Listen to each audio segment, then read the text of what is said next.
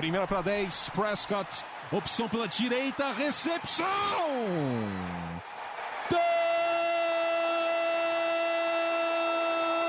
Touchdown! Bryce Butler! O Dallas Cowboys com uma sequência doutrinadora. Oito jardas, aí o Dez Bryant rasgando pela esquerda para entrar na endzone, touchdown! A linha ofensiva do Dallas Cowboys está humilhando.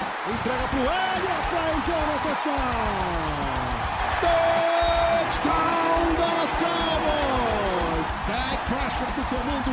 Orlando Skendrick com a interceptação que define a vitória do Dallas Cowboys no Sunday Night Football.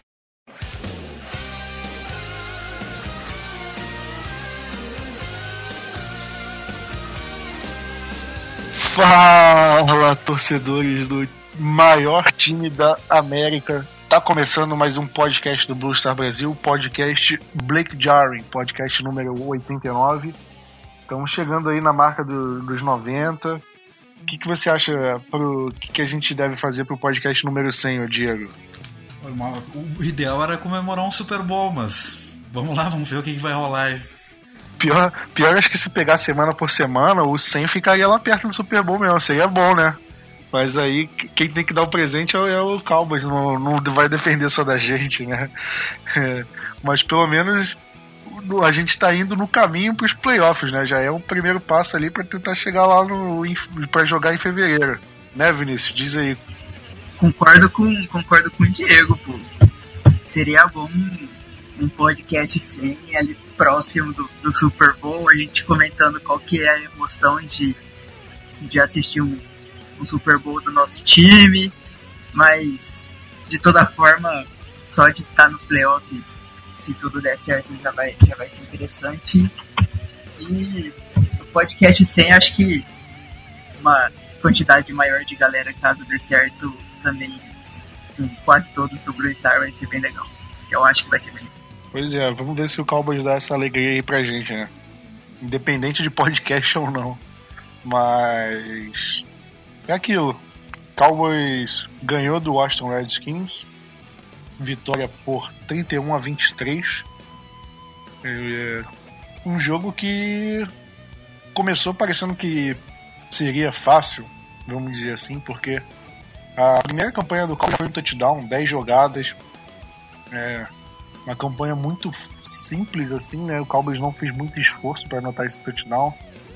E logo depois o Cowboys forçou um turnout do, do Redskins, então é, parecia que as coisas estavam caminhando assim para ser um jogo muito tranquilo. É, Diego, o que, que você acha ali que é, que estava funcionando é, nesse momento do jogo que depois, quando as coisas começaram a ficar um pouquinho mais apertadas, deixou de funcionar? Em primeiro lugar, eu vou dizer que eu me surpreendi um pouco com essa campanha inicial. Sinceramente, eu não esperava tanta facilidade para nossa linha ofensiva.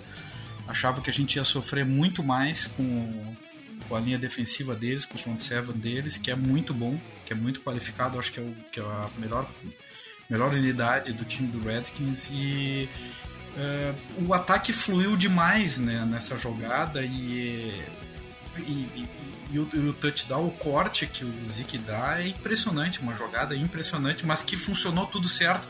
A linha ofensiva, os tie ends bloqueando, tudo, tudo funcionou muito bem, bem como os passes anteriores. Eu acho que o que mais estava tava pegando mesmo é que a batalha das trincheiras estava sendo vencida tranquilamente, digo, diga de passagem, pelo, pelo Cowboys em relação ao, a, a, às trincheiras do, dos Redskins. Eu acho que essa era a grande diferença do momento.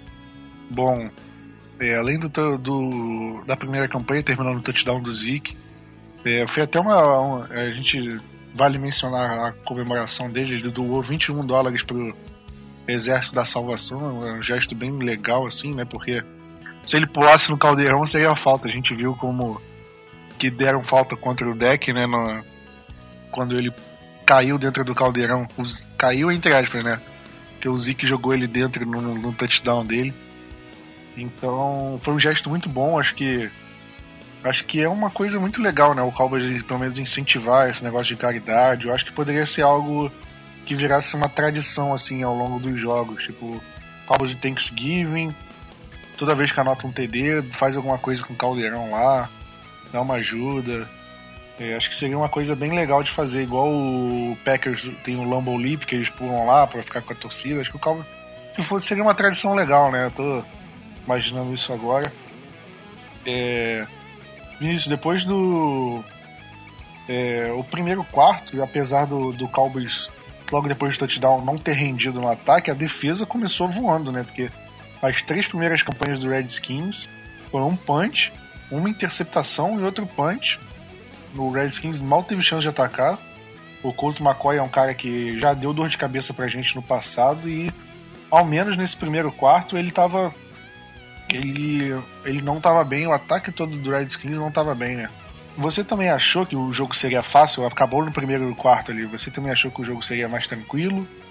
Ou você esperava que o Redskins fosse mudar a postura a partir dali? Então, Vlad, esse primeiro quarto foi bem arrasador, vamos falar assim, dos Cowboys, né? Foi aquela primeira drive excelente, com é, várias jogadas foram muito boas, além do touchdown do Zeke. E aí a defesa force three out, poxa, o, o hype do ataque já vai lá para cima. Aí depois força mais a interceptação, a defesa, a hype da defesa também vai lá para cima. A gente poderia, depois dessa interceptação, pelo menos fazer um field goal, né? Pra ajudar nesse primeiro quarto. Seria muito bom. Eu imaginei que seria um pouco fácil o jogo, sim, por conta de ser o Coach McCoy.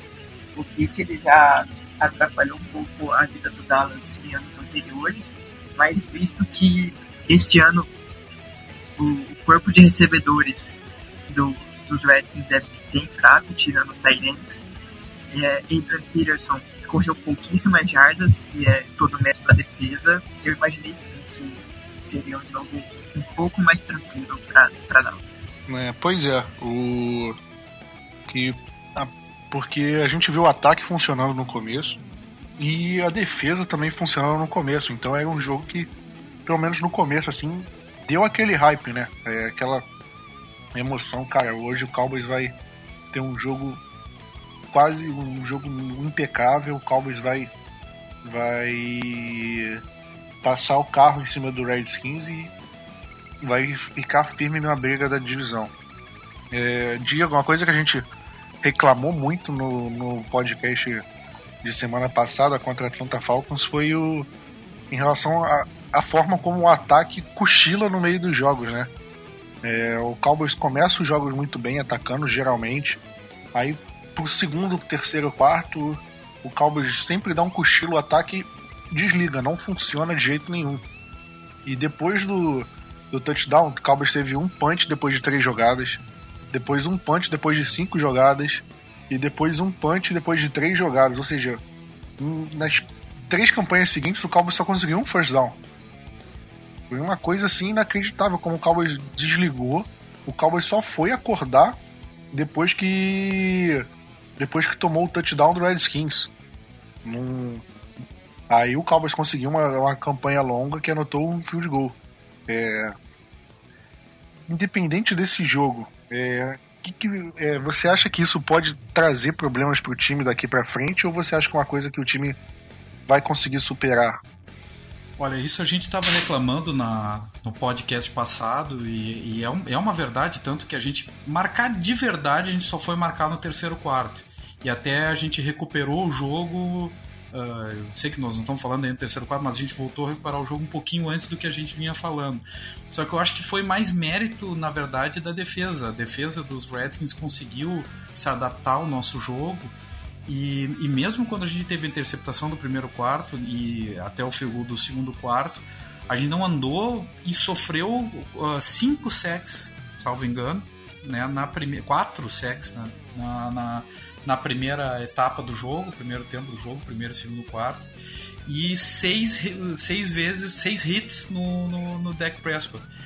E aí a gente começou a ver assim, ó, a ausência do Tyron Smith, né, que eu acho que foi bastante sentido, ele ficou no, na sideline o jogo inteiro. O Cameron Fleming após aquela primeira campanha, sinceramente foi, foi meio que desastrosa a, a atuação dele. O Suafilo, depois do, do, do, do, jogo anterior, a gente. Os jogos anteriores a gente imaginando, bah, tá aí o novo titular. Será? É, não foi assim tão lá muito bem. O Léo Collins, da mesma forma. Então a Batalha das Trincheiras que foi vencida ali no início, ela uh, parou, simplesmente parou. Eu acho que esse é o grande problema do Dallas. O Dallas o, nós temos um quarterback que demora muito tempo para tomar uma decisão, né? fora a corrida. E nós temos uma, um, um plano de jogo, um, um play calling que não valoriza o que ele tem de melhor. Então nós precisamos de uma linha ofensiva que segure o tempo necessário para o deck e isso não está acontecendo. A verdade é que a gente tem que achar um meio termo nisso, uh, colocar o deck mais um jogo mais uh, propício para ele, porque senão às vezes a gente vai, vai perder um jogo contra um ataque melhor uh, e nem vai ver o carro passar por nós. É exatamente isso. É, só adiantando que a gente vai falar contra os Saints, para mim o Saints é um jogo que o ataque não pode cochilar de nenhuma forma, porque se a gente tomar um se a gente for assim, três campanhas e só um, um first down, teve três punts assim rápido, a defesa não vai aguentar, o, o Saints vai abrir vantagem e aí a gente não vai ter como recuperar, né? Quando o adversário é o Redskins, o Falcons, o Eagles, a gente consegue bater de frente a frente ali e recuperar, mas os adversários mais qualificados é, é complicado, né? É, como você falou, a OL estava bem é, desfalcada. É, e isso afetou, né? É, o, depois da, da, primeira campanha, a OL deu sinais ali. O, o deck sofreu acho que 4 sacks no primeiro tempo. Foi o maior número de sacks que ele sofreu no primeiro tempo desde aquele jogo contra o Atlanta Falcons que o Tyron Smith não jogou. E o Chaz Green e o Byron Bell cederam 7 sacks por 6. 6, não foi? 6 pro, pro Claybor. Foi um desastre. Então, o, o primeiro tempo acabou, cara, com, com um gostinho de.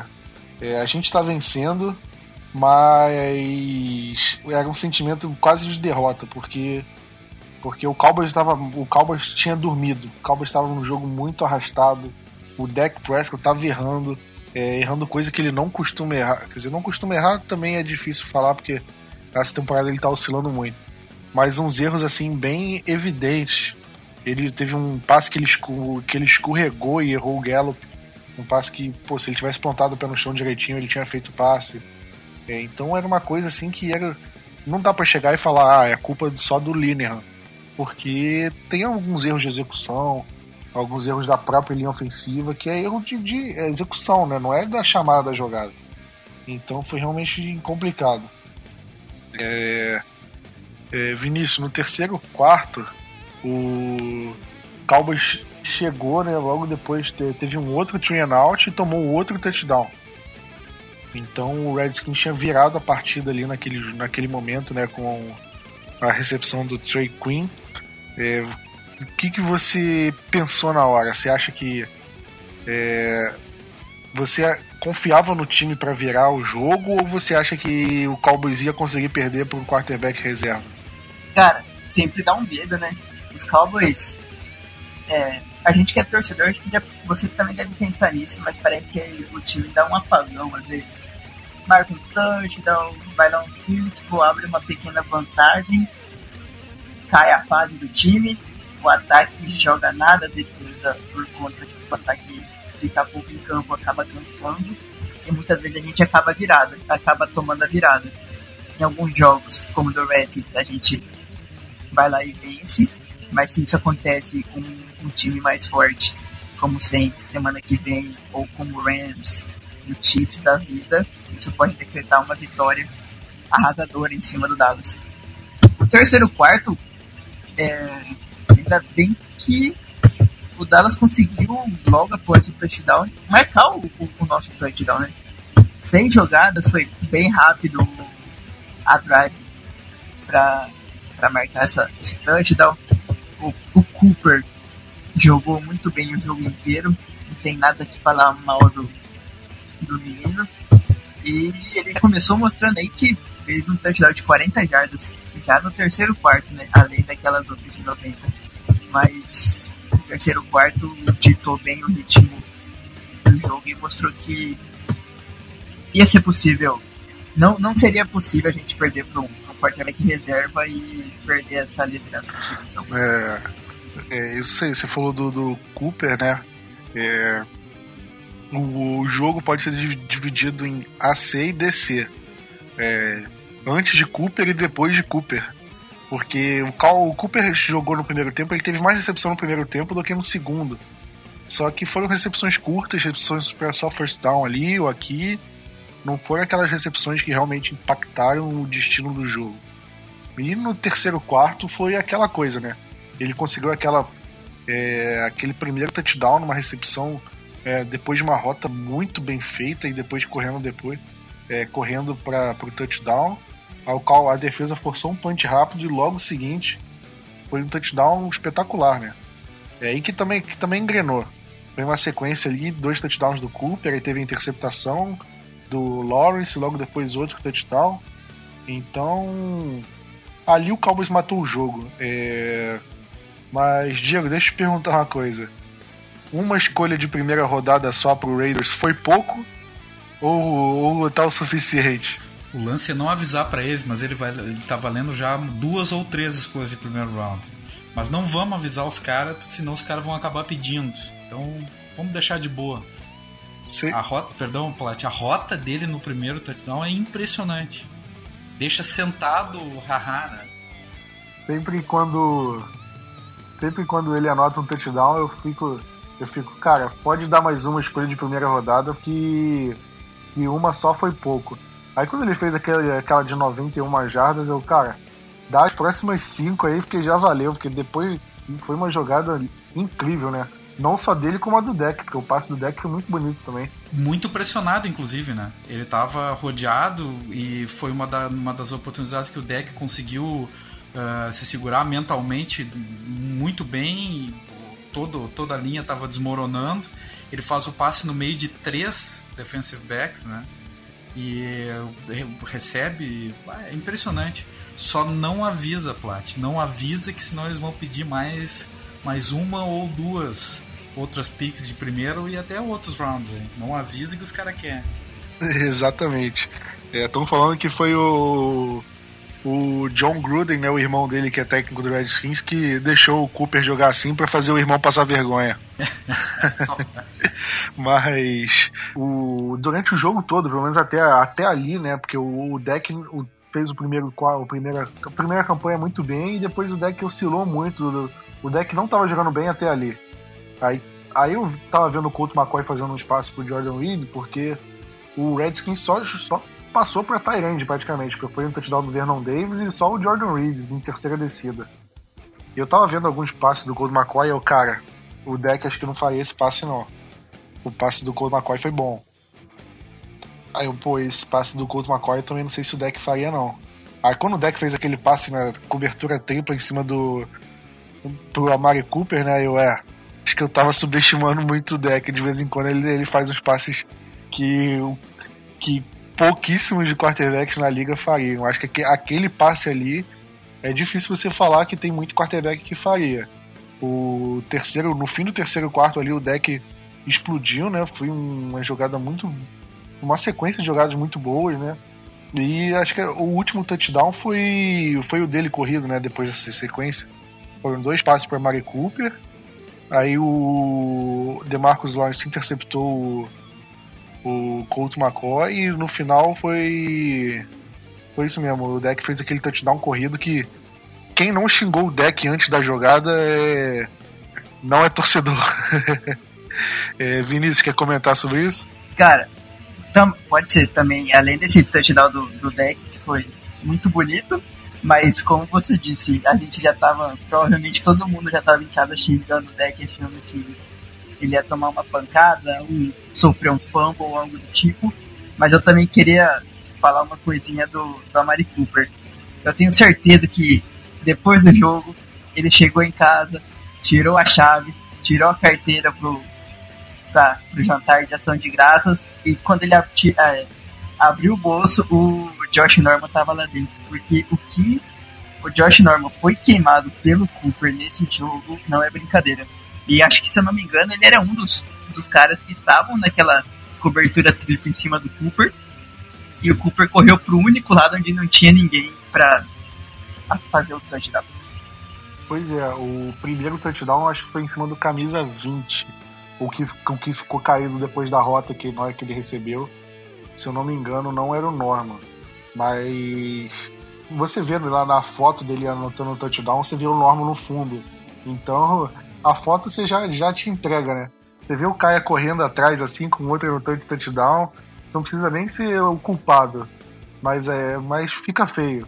É igual o goleiro que toma gol e sai na foto lá tomando gol. Pode não ser culpa do goleiro, mas só por ele estar na foto lá tomando você já, já, já pega mal para ele. Então. Mas foi isso. O Cooper tirou duas jogadas incríveis da cartola. O primeiro touchdown foi incrível, o segundo também. É, qualquer wide receiver comum ali, se fosse o Ellen Hunt, se fosse o Gallup, teria feito a recepção caindo no chão, ganhou o first down, acabou. Ele conseguiu prolongar a jogada para um touchdown de 91 jardas. Eu fui até dar uma olhada se esse era o touchdown mais longo é, recebido da história do Cowboys e não era. Teve um touchdown de 95 na década de 60. Então, foi por faltou 4 jardas. É, corrido teve um, uma corrida do Tony 27 de 99 jardas. Esse aí, o único jeito de, de é, igualar a corrida. Não tem como você correr mais de 99 jardas, né? Mas ali o jogo ficou tranquilo, né? Foram três touchdowns em três campanhas, as Cowboys uma vantagem enorme. É, o, o Redskins estava desnorteado, né? O Colt McCoy sofreu a segunda interceptação dele no jogo. Era uma, era uma situação que o time se viu no buraco de uma hora para outra. Só que o Redskins conseguiu, conseguiu um touchdown. É, um touchdown até rápido, deu dois minutos de campanha, conseguiu um touchdown logo com o Capri Bibbs correndo. Né? E logo depois o Cowboys foi arriscar uma quarta descida, não conseguiu. E o Redskins estava com, é, com bastante tempo no relógio e precisava, precisava de 10 pontos para empatar o jogo. Então não era como se tivesse entrado no garbage time no último quarto, né? O jogo ainda teve um pouquinho de emoção. É, e até porque o Redskins, depois do turnover down, chegou até. É, se eu não me engano, chegou até o campo de ataque, já estava ali mais ou menos perto da área de field goal. Então era uma coisa meio. É, começou a ficar uma coisa meio esquisita, né? É, Diego, como é que se diz isso? Você acha que, que o Cowboys poderia ter passado um aperto maior se não fosse aquela interceptação? Olha, eu acho o seguinte, eh, só vou relembrar um dado ali. Eu não me lembro nessa temporada da gente ter conseguido capitalizar melhor uma, um turnover como a gente conseguiu naquele touchdown do, do Dak Prescott. Porque no, no resto do ano a gente conseguia o turnover, mas não conseguiu o touchdown de sequência. E isso eu acho que fez bastante diferença pro jogo. E um dado alarmante em relação a isso, que a gente tava ali, quem é que não xingou o deck naquela jogada, que era uma terceira para o gol, queria ser sacado. O deck já foi sacado nessa temporada 38 vezes. É um número absurdo, tá? Nas, na, nas temporadas anteriores, na, na, primeira ele foi sacado em 2016 25 vezes, na passada 32 vezes. Esse ano foi sacado 38 vezes. E para esse fim de jogo eu fiquei um pouquinho apreensivo, mas muito porque a gente sofreu, o touchdown foi muito rápido, justamente porque a gente recebeu aquela falta de 15 jardas, né? Que o que o Elliot colocou o deck dentro do, do balde lá. Então é uma falta meio, meio imbecil, assim, sinceramente. Eu não acho legal marcar essa falta. Não acho mesmo. É a mesma falta que o Ezekiel Elliott teve em 2016, né? Também no Thanksgiving, mas que não, não, não, eu sinceramente não vi nenhum menosprezo adversário ou que e, e pela primeira vez nesse ano que eu lembre também, além de capitalizar melhor, a gente teve esse e essa última interceptação foi bem clara nisso. E depois uma, uma, uma outra jogada na seguinte, o próprio Twitter do Estado Brasil revelou isso. A gente teve um certo benefício de arbitragem nessa interceptação que virou. sepultou o jogo, né? Na verdade, ela parece que teve uma, uma segurada, salvo engano, nossa. e depois teve um choque de capacete também de frente, sei lá. Mas realmente a interceptação, para mim, aquela ali sepultou o jogo. Eu não tava esperando muita coisa do, do Colt McCoy. Ele começou bem o jogo e nessa interceptação, sinceramente, foi um pato morto horroroso que ele lançou. Né? E ali, ali deu para abrir a, a, quarta cerveja, vamos dizer assim, da noite, a cerveja derradeira do jogo. É, pois é, no, durante a narração, é, acho que americana, eles falaram que não sabia se o deck, se o, se o Colt McCoy, perdão, é, tinha. Ele ia fazer o passe tentou guardar a bola, mas no último minuto é, é, mudou de ideia e aí por isso a bola saiu meio torta, mas foi uma bola muito ruim como você falou, a gente critica a arbitragem aqui quando ela é, prejudica o time. E eu achei que tiveram algumas jogadas que ela favoreceu o Cowboys. Teve essa, teve a falta na jogada dessa interceptação. E teve na outra campanha que o Jordan Reed sofreu, é, tomou um teco capacete com capacete, que era para ser uma falta pessoal. Os juízes não deram. Eu, eu acho que o Cowboys teria ganho independente disso. Eu não acho que é, o Cowboys teria conseguido entregar essa partida. E também teve outra polêmica de falta no jogo lá em Washington, né? Então, que a gente que teve aquela falta em cima do, do lado Sor, né? Do long snapper. E com isso foi um field goal mais longo que o Brett Maher errou. Então, são erros constantes assim da arbitragem que para mim é, é, difícil você argumentar sobre. Mas eu, eu sempre falo que a arbitragem não influencia no jogo, né? Eu acho que o Cowboys é, tinha condição de vencer é, com ou sem essa, é, essa ajuda e até o Redskins. O Redskins, por mais que essas faltas não tenham sido marcadas, eu acho que o Redskins tinha capacidade de vencer independente disso. É, por que, que o Redskins tomou 21 pontos em três campanhas? Né? Então é mais fácil você culpar só uma jogada, só, uma, é, só um lance, do que o desempenho do time no jogo inteiro. E eu, eu falo isso desde o jogo contra o Packers, daquela recepção do Dez Bryant, porque eu não acho que o Cowboys perdeu só por causa daquela recepção, da, da recepção anulada, né? Acho que foram vários fatores ao longo do jogo que fizeram o Cowboys perder. Mas isso aí é outro assunto, a gente pode discutir isso mais pra frente. É, acabou que o jogo o, o, teve aquela interceptação, já tinha pouco tempo, né? O Cowboys é, conseguiu é, queimar os, o, os tempos do Redskins né, logo na campanha seguinte. E a outra campanha, o Redskins gastou muito relógio pro, pra chutar um field goal somente e não conseguiu recuperar um onside jogo morto. É... Diego, para você, o destaque positivo foi um jogador ou foi o show do intervalo? O show do intervalo foi maravilhoso, mas. mas vamos deixar assim. Eu, eu, acho que a gente tem que valorizar o nosso quarterback nessa partida. É, ele teve altos e baixos, e eu poderia valorizar o Amari Cooper, que a maioria tem vai escolher. Eu vou valorizar o deck, porque eu acho que foi um jogo de recuperação dele. Quem tinha ele no Fantasy fez mais de 26, 27 pontos. Uh, aquele touchdown que ele escapa de duas, dois sacks é um touchdown lindo o passe pro touchdown do Amari Cooper, claro que o Amari Cooper fez uma jogada fantástica, um passe dificílimo e numa, num momento difícil. Então, eu acho que no momento decisivo da partida ele, ele, ele ganhou o jogo para nós ali com eh, sendo seguro e agora ele chega a 23-1, 23 vitórias e uma derrota nos jogos em que ele não entrega, ele não é responsável pelo turnover. Então é, eu, eu vou valorizar a presença do nosso número 4 aí né, para essa partida.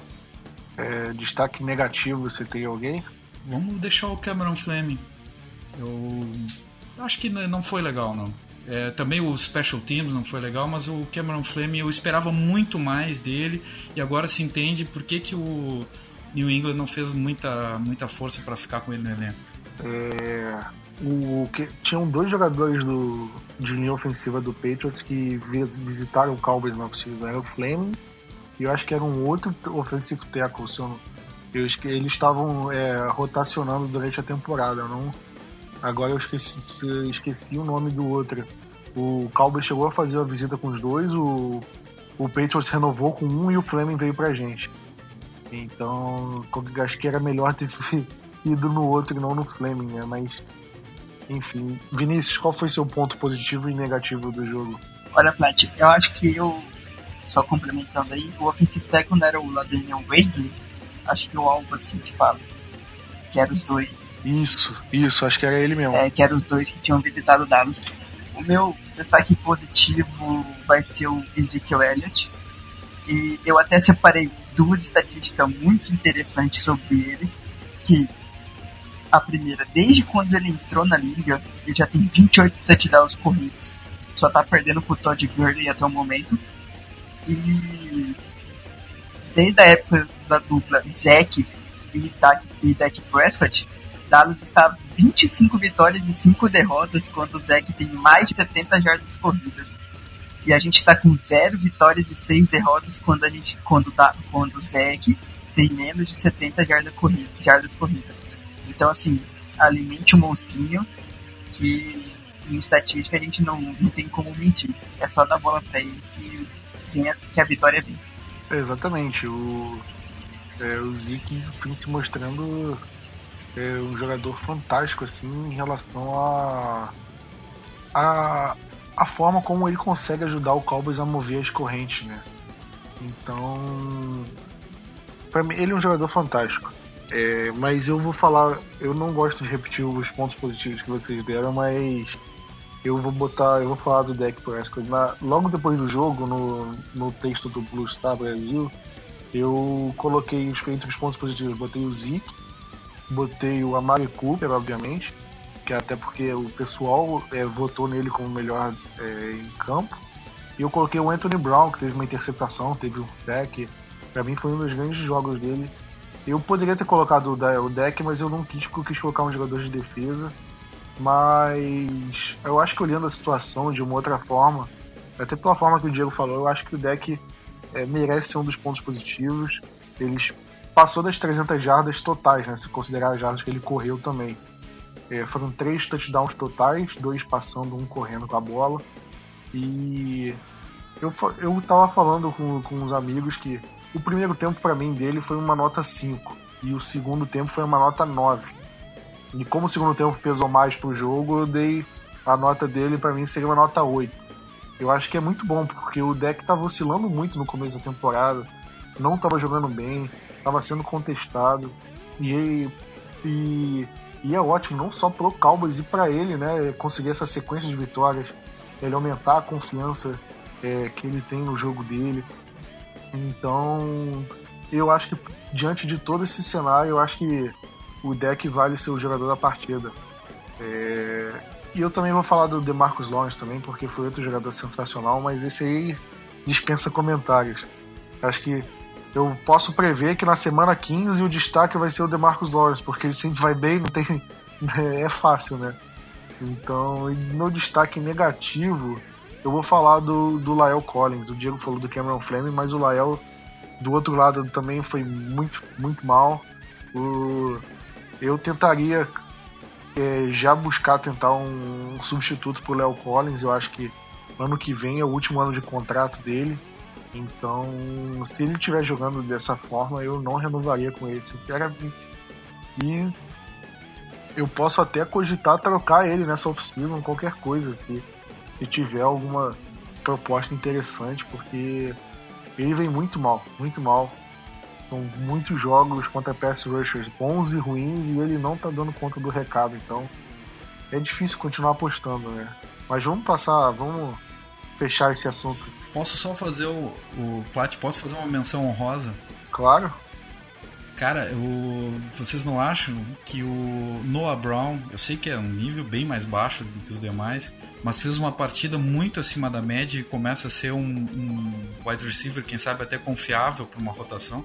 Exatamente, ele era um jogador que o Cowboys só usa para bloquear, né? Todos os snaps que ele tinha entrado no, é, é, desde o ano passado, se eu não me engano, até esse, era, eram corridas. Porque ele é um wide receiver que bloqueava melhor que os outros. Até que o Scott Linehan teve uma ideia genial, tipo, e se eu colocar ele no campo, a defesa vai achar que eu vou correr e eu passar a bola. Eu acho que. Não sei se já tinha passado isso na cabeça dele, que essa, essa estratégia poderia ser boa. Aí o Cowboys fez isso, fez um passe para ele, ele conseguiu muitas jardas após recepção. Uma recepção bonita, né? Então, é um sinal de esperança, né? É um sinal de que ele pode ele pode brigar é, por uma posição melhor dentro do elenco para o ano que vem. Né? Acho que para esse ano a posição está muito saturada.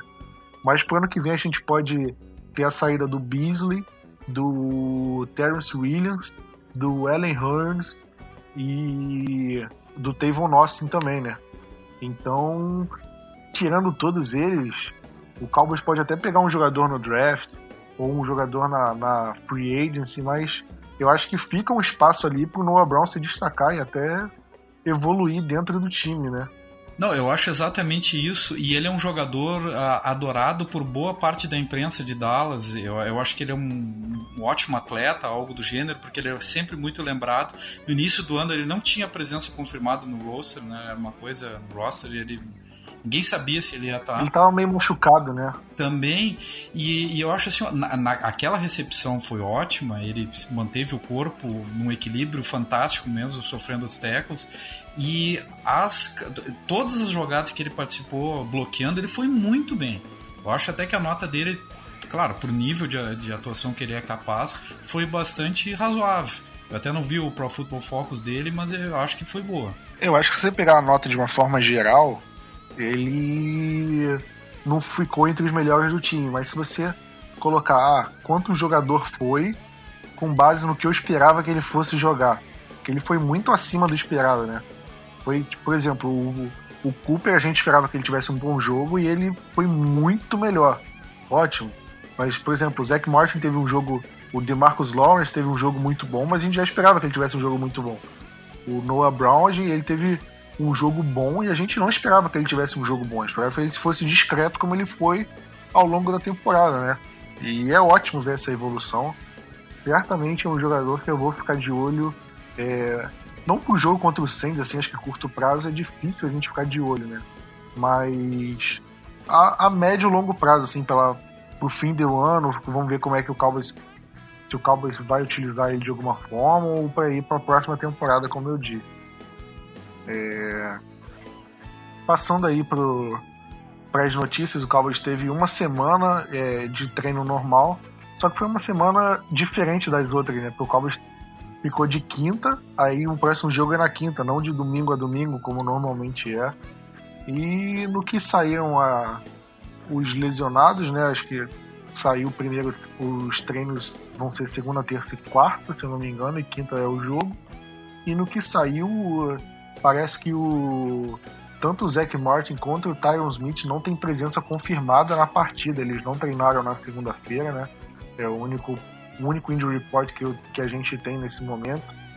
Então é uma coisa é uma coisa no mínimo preocupante. O, a linha ofensiva titular no treino de segunda-feira foi é, Cameron Fleming, é, Connor Williams, o Joe Looney, o Adam Redmond e o Lael Collins. É, para mim, essa linha ofensiva é, é abaixo da média da NFL. Para mim, não tem. Para mim, acho que é fora de discussão isso. É uma, é uma linha ofensiva ruim. E a gente ainda vai ter que enfrentar um time contra o Saints. A gente precisava de uma linha ofensiva boa, né? É, você acha que o. É, Vinícius, você acha que o Cowboys é, consegue é, consegue é, vai conseguir ter um bom jogo independente do Tyron Smith ou Zach Martin ou se eles não jogarem já é fato que o que o deck vai jogar mal que o Zeke vai jogar mal ou você acha que o Cowboys consegue tirar uns coelhos da cartola ali? Olha esse jogo contra o contra o Saints ele já é difícil se a gente tivesse com todo time titular e reserva sem nenhum marcado né? Agora se pensar que pelo que você disse, se for essa minha ofensiva no jogo de quinta-feira, pode esquecer, porque o tank vai tomar sempre. Provavelmente até mais que, o, que no jogo no passado contra os Falcons. Mas eu, eu acho que tanto o, o, o Zach Martin como o Xavier Schwartz, por exemplo, eles devem voltar a treinar. Provavelmente amanhã já devem voltar a treinar de forma limitada quarta-feira na DM deve ir pro jogo, realmente eu penso assim. A minha maior preocupação é o Tyler Smith, com o problema que ele tem aqui no pescoço, se eu não me engano, nas costas. E ele já foi ativado por um de quinta-feira, mas acho que ele jogou nenhum snap, se eu não me engano. E dependendo de como foi a lesão dele, é melhor ele nem jogar, é, jogar quinta-feira de novo. Eu sei que Cameron Fleming não é, não é a melhor opção. Já é melhor que o Smith e o Byron Bell. Mas eu prefiro às vezes que o Byron descanse mais em jogo do que tenha alguma lesão pior e se pensar que nós vamos para os playoffs, é bom ter saudável na reta final do campeonato. Bom, pois é, e se o jogador não jogar agora, é, o próximo jogo é só no outro domingo, né? É, seriam 10 dias de descanso. Descanso não, são 10 dias entre um jogo e outro. Então é um período muito maior de recuperação. É quase, quase uma bye week, né? É um pouquinho, um pouquinho menos que uma bye week. Bye week são 14 dias, a gente vai ter uns 10 dias. Então é um bom período para recuperação de lesão. É... Além dele, o Shan Li não treinou, né? O David North que já é de praxe. E não sei se eu estou esquecendo de alguém. O Jordan. Oi? Jordan, Job Swing. A Job Swing é o que? Ele lesionado né? Quase toda a temporada. O Swain. Jordan. Tá certo, tá certo. O David Irving. O. David Irving, cara. Eu larguei, eu larguei ele de mão pra temporada. Eu acho que não vai mais jogar. Acho que pra essa temporada, assim, ele deve jogar só os últimos jogos, tipo, os últimos dois, três jogos, assim, playoffs e acabou. E vamos ver como é que vai ser a situação dele na, na Free Agency. O Geoff Swain, ele tá em recuperação, né? Acho que ele machucou o pulso. Vamos ver como é que ele vai. É, como é que ele vai ficar, né? Eu acho que. Eu acho que esse período de 10 dias vai ser fundamental pro Swain, então eu, eu não duvido que ele possa jogar a partida contra o Eagles na, na rodada, sem ser essa rodada a próxima. Mas antes da gente falar do jogo contra o Saints, o saiu na, na saiu nos portais americanos que o Cowboys já estava considerando renovar com a Mari Cooper e o Dak Prescott já nessa off-season, né? É, tanto o Cooper quanto o Dak tem contrato pro ano que vem, só que são os últimos anos dos contratos dos dois. O contrato do Dak Prescott de calor acaba no fim de 2019 e o Cooper, é, como ele teve o quinto ano do contrato dele ativado, ele acaba no fim de 2019 também. Só que o Jerry Jones acho que ele está tão satisfeito com o resultado dos dois que quer renovar com ele já antes desse último ano de contrato. É, Diego, você acha que o que eles apresentaram ao longo desse, desse período né, de calor, acho do Amari Cooper a gente fala do período até em Oakland também. Eu acho que o período que ele, é, o que eles estão demonstrando em campo já merece a renovação já ou você daria um tempinho a mais para avaliar para ver se merece ou não? Olha, eu acho o seguinte, acompanhando Dallas há tempo como eu acompanho, eu não gostava com todo respeito, né, o estilo mais Jerry Jones de manutenção dos jogadores. Eu acho que ele dava contratos muito muito elevados para alguns jogadores que ele se apaixonava, enfim, num ano e no ano seguinte aumentava uh, o salário exponencialmente. E eu vou citar um, Tyron Crawford. Eu, acho que o salário dele é, é desproporcional pelo que ele joga. Ele teve um ano muito bom e do, ele é um, um, jogador muito importante, mas ele não vale 10 milhões de dólares. É, pela primeira vez, eu acho, em muitos e muitos anos, a gente não vê aquele cap hell, né? A gente sempre tinha o tal do cap hell.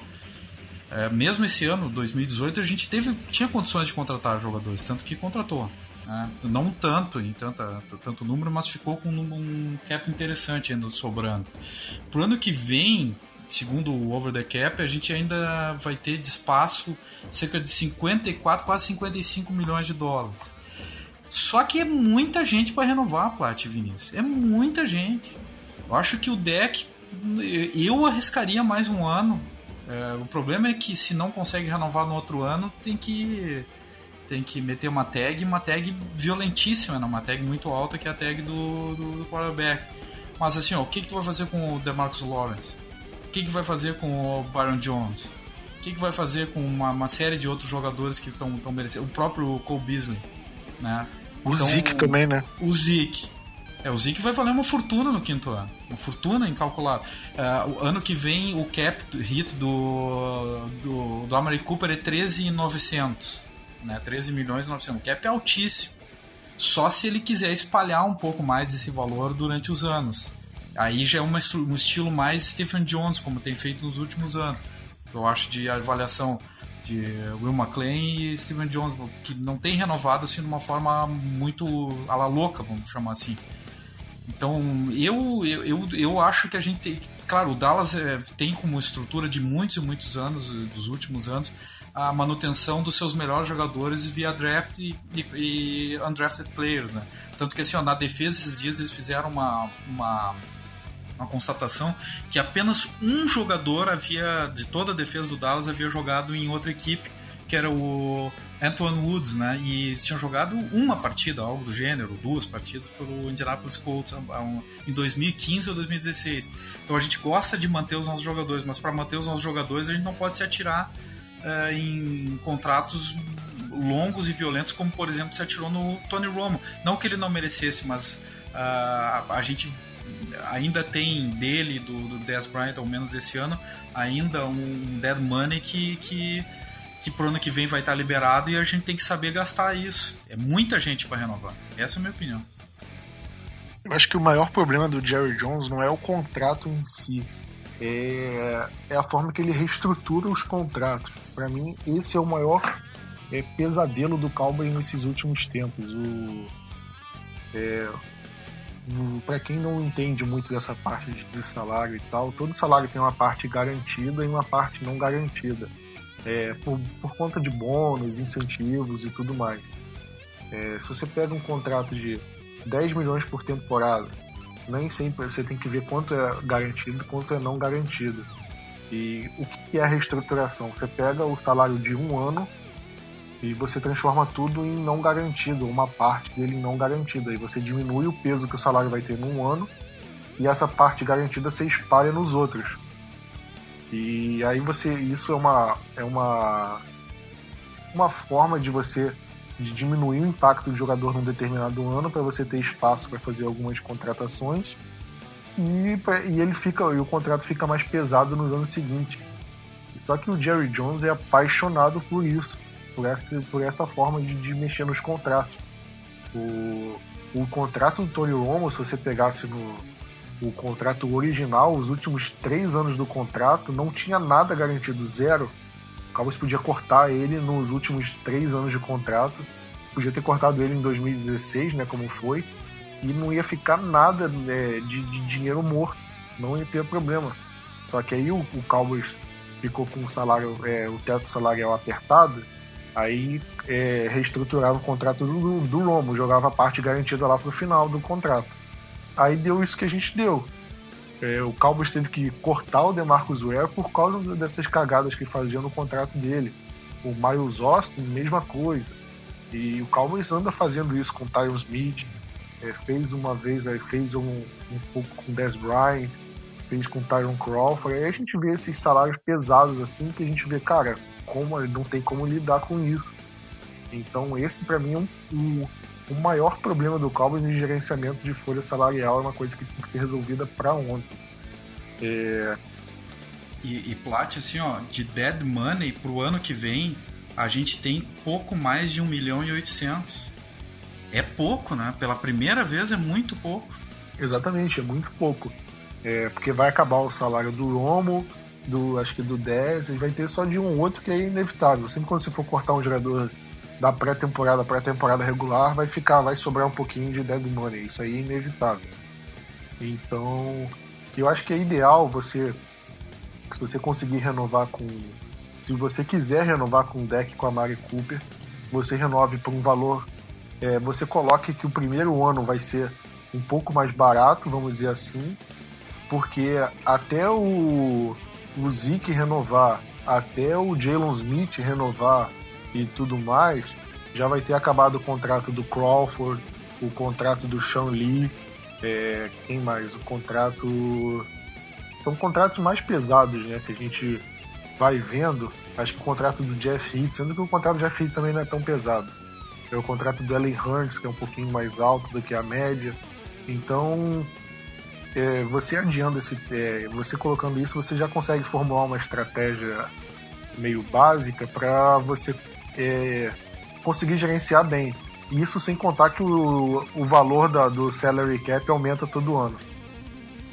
Mas é uma forma de você conseguir fazer uma estratégia, né? Mas é, pelo menos o contrato original, o Jerry Jones e o Stephen Jones sempre armam muito bem. Isso pelo menos a gente não tem o que falar. É, vamos falar sobre o jogo contra o New Orleans Saints. Jogo no Thursday Night Football, quinta-feira, dia 29 de novembro, 11h30 da noite no horário de Brasília. É... Vinícius, você que ficou quieto aí nessa última discussão, deixa eu fazer uma pergunta é bem simples, a pergunta que todo mundo quer saber, é, é todo mundo que está ouvindo esse podcast quer saber. Dá para ganhar esse jogo ou não temos a menor chance? Essa pergunta aí vale um milhão de dólares em Plat. Ah, se eu olhar só para torcedor, eu, eu digo que tem como vencer. Se parar para analisar um pouco, a chance de Dallas é muito baixa. A gente vai ser muito underdog nesse jogo. Vai depender muito que o Scott Linehan tenha uma atuação boa, chame boas jogadas, muitas plays, que a linha ofensiva dê tempo para o para o Dak Prescott. E que, além do Cooper, os outros recebedores apareçam um pouco mais, porque nesse último jogo contra os Redskins mesmo, o Noah Brown foi o segundo, é, segundo wide receiver com mais jardas recebidas. E cadê o Cole Cadê o Hurns? O Kelly? O Kelly tá indicando, né? Infelizmente ele teve a perda do irmão, que pode ter afetado muito no, no jogo. Mas cara, vai ser um jogo muito complicado para Dallas. A defesa vai ter que estar no dia mais inspirado da, da vida para conseguir segurar esse ataque que é um bicho de sete cabeças, tem armas por todos os cantos, mesmo jogadores que a gente não conhece conseguem marcar touchdowns, fazer boas jogadas. Olha, vai ser um jogo que a chance de a gente dormir de cabeça quente vai ser Olha, é... se eu conheço o Cowboys, o Cowboys vai dar esperança e vai acabar perdendo no fim. E eu acho que não é impossível a gente sonhar com isso, dizer um jogo assim até emocionante.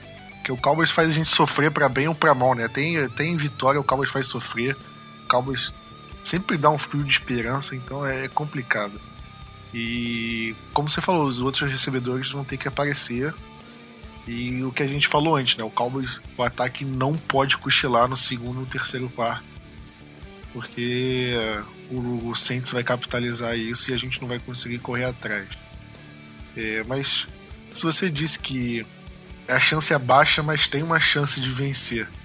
É, Diego, se tem uma chance de vencer, o que, que o Cowboys precisa fazer para ter essa chance de vencer? O que, que precisa acontecer?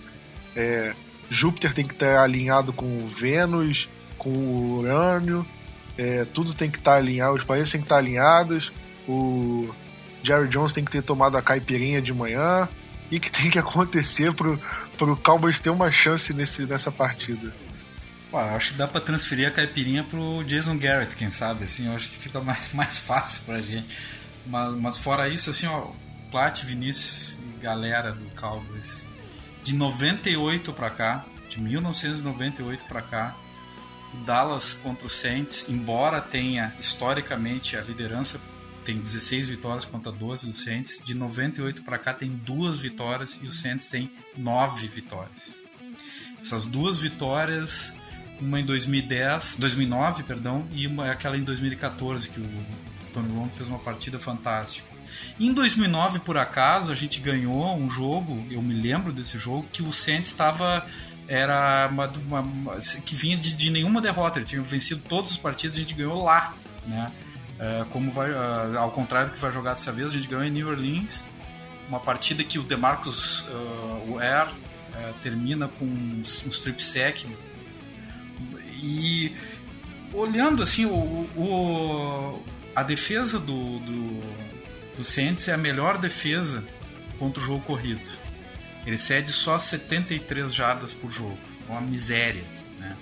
Mas ao mesmo tempo é a trigésima defesa tá? em ceder jardas aéreas, cedendo uma média de, por jogo de 285 jardas, ponto 7. Só perde, só é pior do que, ela só é melhor do que a defesa dos Bengals e dos Chiefs. Então, tá aí o, a receita. A gente vai ter que dar um tempo pro, pro Prescott lançar essa bola. É, se correr não vai dar, e a gente tem o melhor corredor da liga, o corredor líder da liga, que é o Ezekiel Elliott, mas o Saints se consegue segurar bem o jogo corrido, assim como a gente, o Dallas é a quarta melhor defesa no jogo corrido. Por outro lado, eles têm uma defesa que aparentemente nos números não é boa nas, na, no, no jogo aéreo. Eu acho que a gente tem que tentar explorar isso os nossos recebedores estão se entrosando melhor, o Amari Cooper está melhor entrosado, já fez uma partida de 180 jardas. Foi um jogo, claro, que ele não teve marcação dobrada em quase todas as jogadas e talvez nessa tenha. Então, tchê, eu acho que o caminho é por aí. Eu exploraria isso. E eu não vejo como impossível o Dallas ganhar, não. Só que o Dallas não pode fazer o que o Plat já alertou no, nos podcasts anteriores, que todo mundo vem alertando, que é dormir no, no meio da partida. Se dormir, não tem jeito. É, se dormir, eles vão nos atropelar. Até porque o Drew Brees tá com simplesmente 127.3 de rate, né? E com 76% de, uh, de passe completado. É um número absurdo. Mas tá na hora de perder. Só perdeu a primeira partida, agora tá na hora de perder, vai perder lá uh, no AT&T Stadium. Pois é, é, só dois pontos que eu tenho tenho para falar com você, aquele jogo de 2009, o Saints estava 13-0 na temporada, estava invicto, era um jogo de, era, acho que era um Sunday Night, era um jogo de horário nobre e o Cowboys é, acabou. Aquela foi a maior sequência de vitórias da história do Saints. E a segunda maior sequência é, que é essa atual, de 10 vitórias seguidas. E o, e o Saints vai pegar o Cowboys num jogo de horário nobre de novo. Então, pelo menos esse, esses dados que, que não dizem nada se jogam a favor da gente.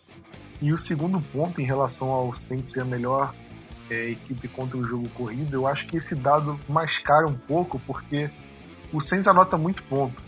De uma hora para outra, o, o time está perdendo por 30 pontos, ele abandona o jogo terrestre. O Cowboys em 2016, o, apesar da defesa é, ter sido boa contra o jogo terrestre, mas também o Cowboys conseguia é, ficar na vantagem no jogo é, desde o começo e tudo mais, e com isso os times adversários eram forçados a abandonar o jogo terrestre para tentar pontuar rápido. Eu acho que isso acontece um pouco com o Saints também, por isso que esse número de jardas terrestres é baixo. Só que a defesa contra o jogo terrestre deles também é boa, porque o Todd Gurley não teve um bom jogo contra o New Orleans Saints. E o Rams não ficou tão abaixo assim ao longo do jogo a ponto do Gurley é, sair do campo, né? Não, não jogar tão bem. Então, eu acho que é como a gente falou, tem, é, para mim uma série de fatores tem que acontecer para o Cowboys é, ter uma chance de ganhar o jogo. É, a primeira coisa é pressionar o Drew Brees. O Drew Brees está tá com bastante tempo no pocket ali, a ofensiva dele está jogando muito bem. É, para mim tem que pressionar o Drew Brees. O, tem que tirar o Michael Thomas do jogo, bota o Byron Jones em cima dele. E, e tem que anular o máximo possível né, do Breeze e do, do Alvin Kamara ali, para mim, são os maiores alvos. Porque eu acho que eu não acredito que o Trecon Smith vai fazer, é, ter a capacidade de fazer um, um, ótimo jogo contra nós. O Mark Ingram até talvez, mas não muito. Talvez ele tenha é, um jogo relativamente parecido com o que o Peterson teve. É, entre os, e os Tyrants, que é, uma, que é um uma forma que o Redskins usou para machucar a gente, né? Eles têm o Benjamin Watson, que é um jogador velho já, um jogador que para mim também eu não vejo capacidade no Benjamin Watson de acabar com o jogo, né? Então, mas é um, é um alvo, principalmente ele é um alvo a se marcar na red zone. Em relação à defesa, é em relação à defesa deles, o nosso ataque no caso, dá um jeito de dar, deixar o, o Cameron Jordan em marcação dupla, tripla. Bota a linha ofensiva inteira contra ele, porque é, que, é um cara que faz diferença, é um pass rusher de extrema qualidade. E se o Tyron Smith não jogar, ele com certeza anota no mínimo uns dois sacks na gente, porque é, a linha ofensiva vai acabar cedendo pressão para ele. E eu, eu ainda não gosto da forma como o Dak Prescott fica no pocket. Eu acho que eu acho que ele acaba é, tentando escapar do, da pressão de um jeito não muito bom e isso acaba é, ele, força, é, ele, ele tomando mais sexo que o normal. E além disso, né, os nossos wide receivers precisam funcionar. É, a, secundária deles tem o Marcus Williams, o Marshall Latimore, tem o PJ Williams, tem outros jogadores, o Anzalone é um linebacker bom também. Então, para mim, é, tem que ter muita coisa acontecendo ao mesmo tempo para o Cowboys conseguir ganhar esse jogo. É uma, é uma porcentagem difícil, mas a gente, como todo bom torcedor, não pode dizer que não é, que não é possível, né? É, Vinícius, o que, que você tem a falar aí sobre isso? Você estava falando do ataque dos Cowboys e quanto da defesa do Saints, tem que tomar cuidado também, cuidar bem da bola, né? Porque o Saints, só nesses últimos três jogos, já teve nove takeaways. Enquanto nos últimos oito jogos, os oito primeiros jogos, tiveram oito takeaways. Então, tipo, em três jogos eles já tiveram uma marca maior que nos oito primeiros jogos da temporada. E sacar o, o Drew Brees vai ser algo bem complicado, porque ele só sofreu um sec nos últimos cinco jogos. Então, o Marcus Lawrence vai ter que. Provavelmente ele vai receber uma marcação ponto ali, e aí a hora do Randy Gregory ou o Tyron Crawford, o Malek Collins aparecer. E vamos já que ele tomou um sec no, no, jogo passado, vamos continuar essa marca, né? Pelo menos um sec em cima do, do Chris pra ele apavorar um pouco no pocket. É exatamente isso que você falou dos turnovers. O Atlanta Falcons, ele, ele teve muitos turnovers na red zone, né?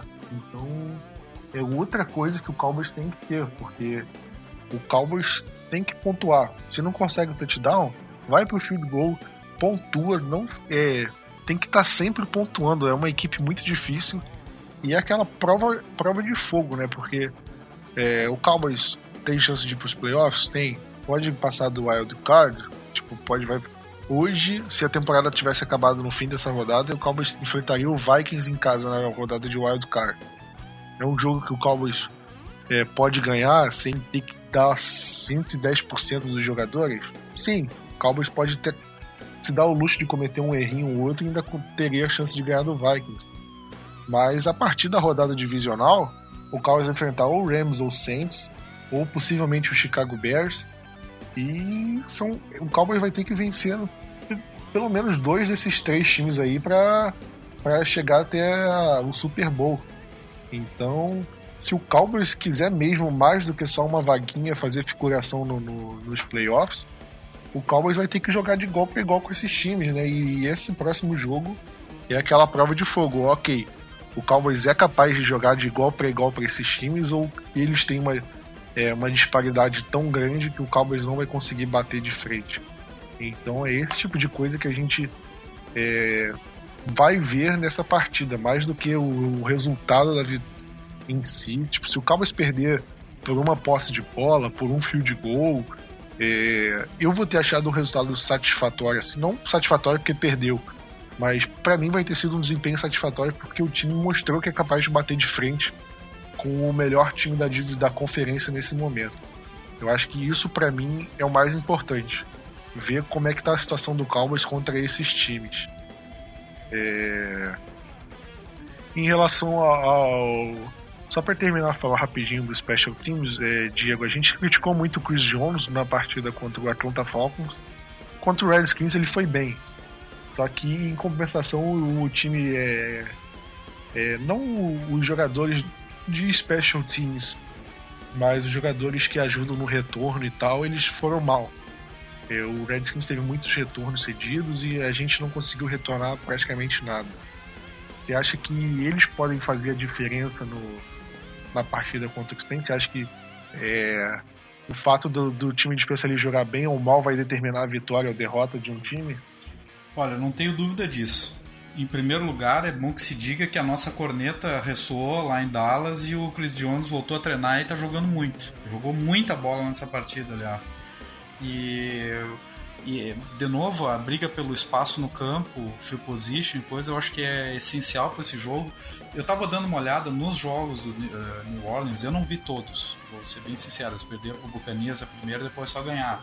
Mas assim, ó, quem foi pro tiroteio perdeu. Né? Quem foi pro tiroteio, quem fez jogo de posição de campo, coisa assim, se deu melhor, perdeu também, mas enfim, quem, quem a, a defesa que incomodou mais os Saints, uh, as duas defesas que mais incomodaram foram o Browns e o Ravens, e fizeram bons jogos contra os Saints, que foram jogos decididos numa posse, uma posse de um ponto, três pontos, coisa assim. Então o field position eu acho que vai ser essencial e o special teams vai, vai ser mais essencial ainda, então. Que, eu acho que o Dallas não tem condição de ir para tiroteio, fazer um jogo não convencional, um jogo de, é, de, de muito arrojado, de tentar grandes é, é, grandes batalhas aéreas, assim, isso não tem. Tem que aproveitar o fato do, do Saints ser a trigésima uh, defesa da liga no jogo aéreo e tentar estabelecer um jogo terrestre, que nem vocês falaram, para ter posse de bola. Nós não podemos deixar posse de bola o tempo inteiro com eles, porque se a gente não, não pontua, eles vão pontuar. Então a gente tem que ter esse field position muito claro e o Chris Jones tem que afiar a, a, esse pé de novo e deixar o pé bem, bem calibrado, porque ele vai ser necessário, mas mais do que isso, o time de especialistas, que cedeu muitas jardas na, na última partida e nos deixou meio apreensivo. É aquilo que a gente que eu, que eu falei mais cedo, dá, dá para completar se o Cowboys não conseguir chegar em zona de field goal, que pelo menos chegue longe o suficiente para o Chris Jones colocar o Saints em uma posição desfavorável é, de campo, né? Porque se o Cowboys chutar o punch de dentro da end zone, o Saints é, precisar de um first down para fazer um, para anotar um field goal, eles vão pontuar em cima da gente. No, no mínimo um field goal, eles vão anotar um touchdown. Mas se eles começarem na linha de 20, na linha de 10, e eles vão precisar de é, cinco first downs para conseguir um, é, pontuar. Então isso dá uma margem maior é, para a defesa jogar, né? Porque a defesa vai ter uma margem de erro um pouquinho maior assim para poder é, conseguir parar o ataque do Saints e não ter cedido nenhum ponto. Se você deixar a defesa do a defesa do Cowboys ter que parar o Saints numa linha de 50 jardas para começar com um first down já garante o field goal aí é complicado. E como você falou do time de especialistas, o Browns perdeu porque errou um field goal no finalzinho. E o Ravens só não foi para prorrogação contra o Saints porque o Justin Tucker errou um extra point. Foi o primeiro extra point que o Tucker errou na, na carreira dele, né? Então, você viu, o time de especialistas decidiu essas duas partidas mais apertadas. Eu, eu concordo com você, eu acho que o Cowboys vai ter que jogar aquele jogo mais truncado, um jogo que as defesas vão ter que aparecer mais o ataque vai ter gastado mais relógio. Porque ah, se ficar nessa, largou, largou o Zeke, deixa só o deck passando a bola e vai ter que jogar igual o Drew Brees, não tem chance. Ele não vai conseguir jogar. É, a gente viu isso em 2013 no, contra o Cowboys e Broncos. Colocou o Romo para jogar de igual para igual com o Peyton, ele até conseguiu jogar até o, até o limite. O Romo fez tudo que podia, mas aí a defesa cedeu 51 pontos, não tinha mais o que fazer. Então, mas nesse caso, é isso que você falou. Isso eu concordo plenamente. Não pode abandonar a filosofia do time. Não pode achar que o deck vai sair lançando igual o Drew Brees e não vai, for, não vai cometer turnover. Que o ataque vai jogar de uma forma mágica e vai anotar 50 pontos em cima do Saints. Tem que ser aquele jogo mais truncado, aquele jogo mais pegado e para dar uma margem de pro ataque pontuar menos e ainda assim ganhar esse jogo. É, só para finalizar aqui, é, Vinícius, começar por você hoje. É, o jogo de semana passada eu apostei que o deck ia ter 300 jardas ou mais e três, no mínimo três touchdowns. Isso no passando a bola. Só que ele teve esses números contando que ele correu, né? Então eu fiquei ali na beiradinha de acertar a bold prediction. É, e você, qual a sua bold prediction de para esse jogo de agora e palpite para a partida? Cara, quase que você acerta uma bold. Muito bom. Cara, meu placar vai ser 31 a 27 para Dallas. Como sempre, sofrido até o final do jogo, porque se não for assim, não é Dallas. E a bold prediction, vou colocar, deixa eu ver. Tivemos três interceptações, quatro sacks do, da defesa no, em cima do, do Drew. Eles cederam um jogo passado e esse vai ser vai abrir a porteira. Então 4 sacks é a minha bold. Não é a bold. É a bold aquela bold que você vai. Você vai pra coisa ousada em relação aos números, não pelas jogadas em si, né? Porque você fala assim, ah, o Van Der Esch vai ter interceptação e ainda vai dar uma pirueta pra endzone. É só uma jogada só. O seu é em número. Ó, vai ter mais, vai ter não sei quantos sacks, não sei quantos turnovers.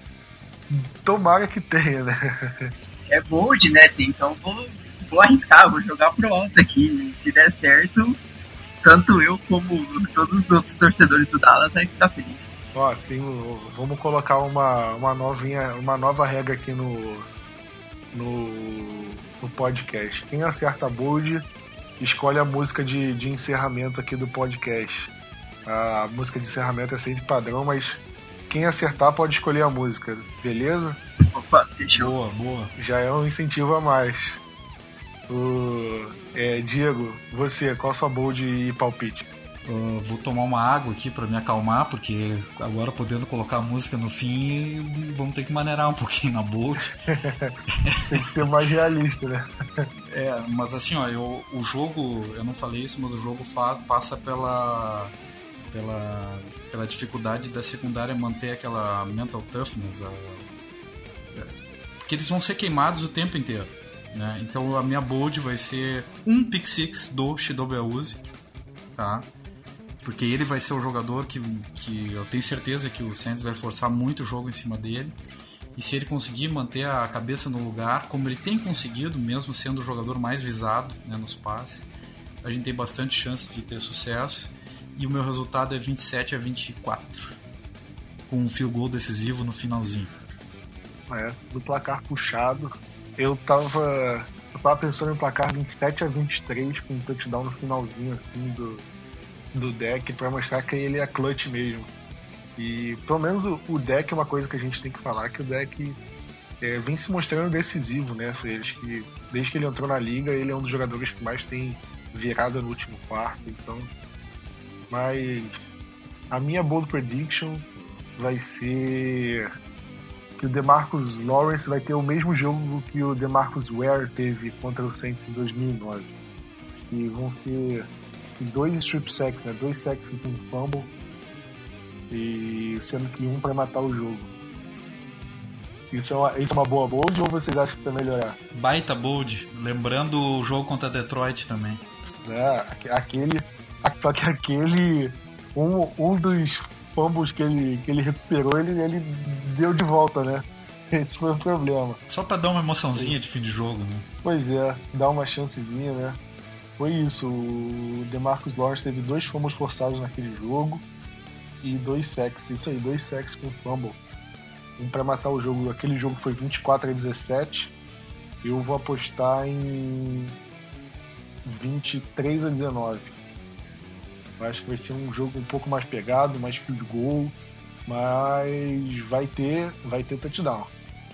E, e é isso. Acho que acho que tá bom, né? Estamos bom de bold, estamos bom de prediction. Eu ia falar, eu ia falar que o Randy Gregory ia ter esse jogo porque o Gregory é camisa 94, mas aí é, é, já passou o nível de bold, né? Muita coisa, muita coisa. Pois é tem que ser de Demarcos para Demarcos. Mas é isso. Podcast chegando ao fim. Agradecer a todos aí que acompanharam o Thanksgiving. E se você chegou até aqui, é, tem uma promoção no Instagram sorteando uma bola, uma bola de futebol americano com o símbolo do Dallas Cowboys. Entra lá no Instagram, tem a fotinha da promoção, lá tem o passo a passo de como participar, bem fácil. É, o Vinícius até tentou pedir para eu burlar a promoção lá para ele participar, mas já falei que, que, se ele ganhar eu faço sorteio de novo porque não vai valer. Porque não pode ter marmelada, né? Mas Instagram, Blue Star Brasil, a gente tá. A gente começou a, a postar na rede social essa temporada e tá fazendo bastante sucesso lá, então não deixa de seguir, dá uma moral pra gente lá. E é isso. Querem falar alguma coisa? Dá um abraço, um beijo.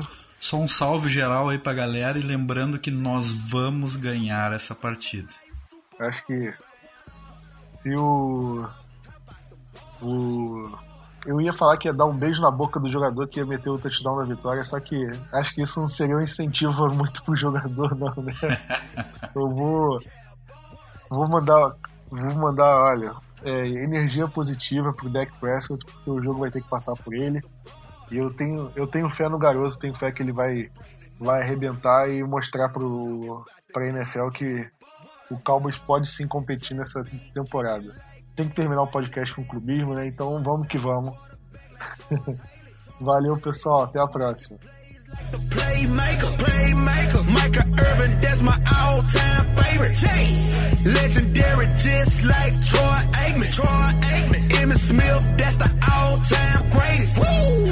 Roger Staubach, that's an icon. Like Deion Sanders was on the return. Name a franchise with more living legends. Living legends. R.I.P. to Tom Landry.